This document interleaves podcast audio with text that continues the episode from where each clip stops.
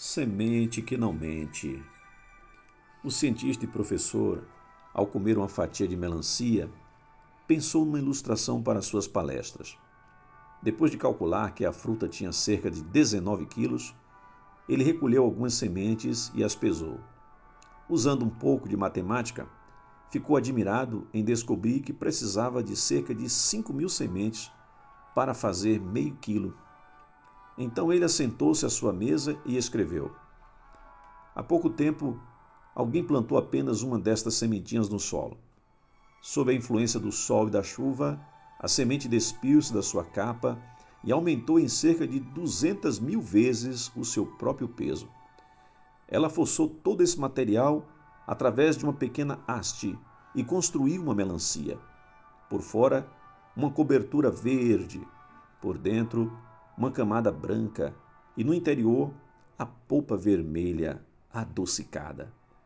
Espalhadas por dentro da nova melancia, uma quantidade enorme de outras sementes, cada uma capaz de tornar a fazer a mesma obra novamente.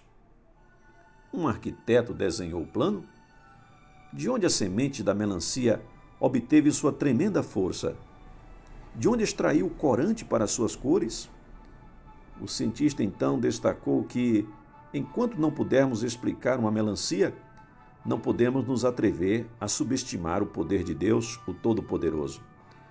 Ao nos suprir com estas maravilhas, que nossas mentes minúsculas não conseguem entender, Deus nos mostrou sua sabedoria e poder infinitos. Seu gênio criativo desmente as loucas explicações do ateísmo e confirma o que a Bíblia afirma: que variedade, Senhor, as tuas obras! Todas com sabedoria as fizeste. Cheia está a terra das tuas riquezas. Considerando as obras de Deus, até mesmo uma simples melancia, nós ficamos admirados diante da sua grandeza.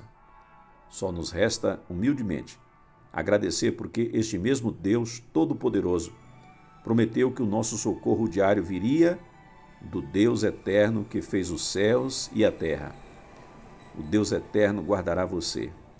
Ele estará sempre ao seu lado para protegê-lo.